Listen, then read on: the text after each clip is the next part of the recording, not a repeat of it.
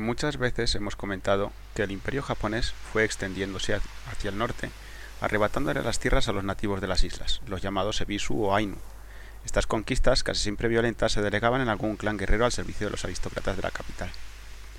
Hoy vamos a hablar de Hiraizumi, una pequeña ciudad al norte de Japón que en su día fue el territorio más septentrional del imperio, un punto de fricción con los Ebisu, un lugar sin duda violento y de su transformación, para hablar de Hiraizumi es imprescindible hablar de sus dos templos. El primero, Chusonji, fue fundado en el año 850 por Enin Jikakudaishi, un sacerdote de alto rango del templo de Enryakuji del monte Hiei. Al comienzo del decimosegundo siglo, una gran ampliación del templo fue llevada a cabo por Kiyohira, el fundador del clan Fujiwara de Oshu. Fujiwara no Kiyohira era el hijo de Tsunekiyo, un aristócrata que se rebeló contra Minamoto no Yoriyoshi en la llamada Guerra de los Primeros Nueve Años, que dio comienzo en 1051. En japonés se la llama Senkunen, aunque yo la he ido a nombrar como las rebeliones de Sadatu y Muneto.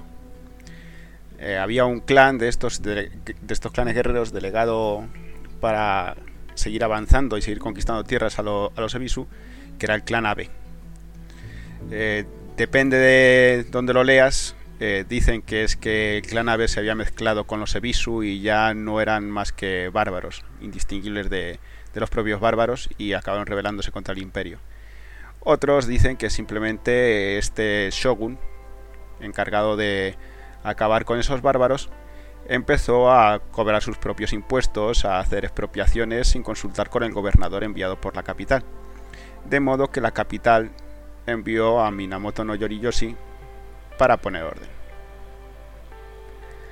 El caso es que Sunequillo había tomado partido contra el enviado de la capital y al ser derrotado fue ejecutado. La madre de Kiyohira se vio obligada a casarse con el hijo mayor de, Kiyohara no Takesada, el general enemigo. De este modo, Kiyohira, hijo del matrimonio anterior, pasó a formar parte del clan Kiyohara. Vaya lío, tener que llamarse Kiyohara no Kiyohira. Las relaciones dentro del clan Kiyohara siempre fueron difíciles y acabaron estallando en 1083, en la llamada Guerra de los Últimos Tres Años, o Gosanen, que le costó la vida a la mujer e hijos de Kiyohira. Al ser el hijo mayor, de mayor edad de entre los supervivientes del clan Kiyohara, tomó el control de la región a la edad de 32 años. Sea por motivos políticos o porque él percibió que su nombre sonaba muy mal, revirtió su cambio de apellido y volvió a usar el de su difunto padre, el apellido Fujiwara. Usando su nuevo o viejo apellido y diversos tributos como caballos y polvo de oro para estrechar las relaciones con la familia Fujiwara en la capital. Introdujo en la región la cultura budista y desarrolló el templo de Chusonji. De este modo nació la espléndida ciudad de Hiraizumi, una capital cultural y religiosa para la región que duraría 100 años. Su monumento más impresionante, el pabellón dorado, se terminó en 1124 construido con madera y decorado con plata, oro y nácar. Poco después de, finalizada su construcción, Kiyohira murió. Tenía 73 años, una edad del todo inusual para la época. Su legado, este templo de Chusonji, fue una ofrenda a las almas de todos aquellos que murieron durante las guerras de los 9 y los 3 años. Yo recomiendo encarecidamente visitar este lugar, simplemente por ver el pabellón dorado, que le da mil patadas a lo que hay en Kioto, y es original. El de Kioto se quemó en 1925 y fue reconstruido. El otro templo que hay en la ciudad, y que también es muy muy importante, es Motsuji. Fue también fundado por Enin, aquel sacerdote del monte Hiei que hemos mencionado antes, pero su desarrollo fue posterior al de Chusonji que estos sacerdotes muchas veces eh, se iban dando vueltas por Japón y iban fundando un montón de templos. Y claro, alguno fructificaba y después quedaba su nombre para la posteridad.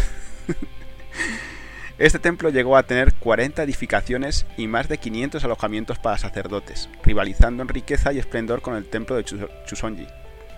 Tras la caída del clan Fujiwara de Osu, los edificios fueron destruidos por incendios, algunos naturales y otros fruto de conflictos.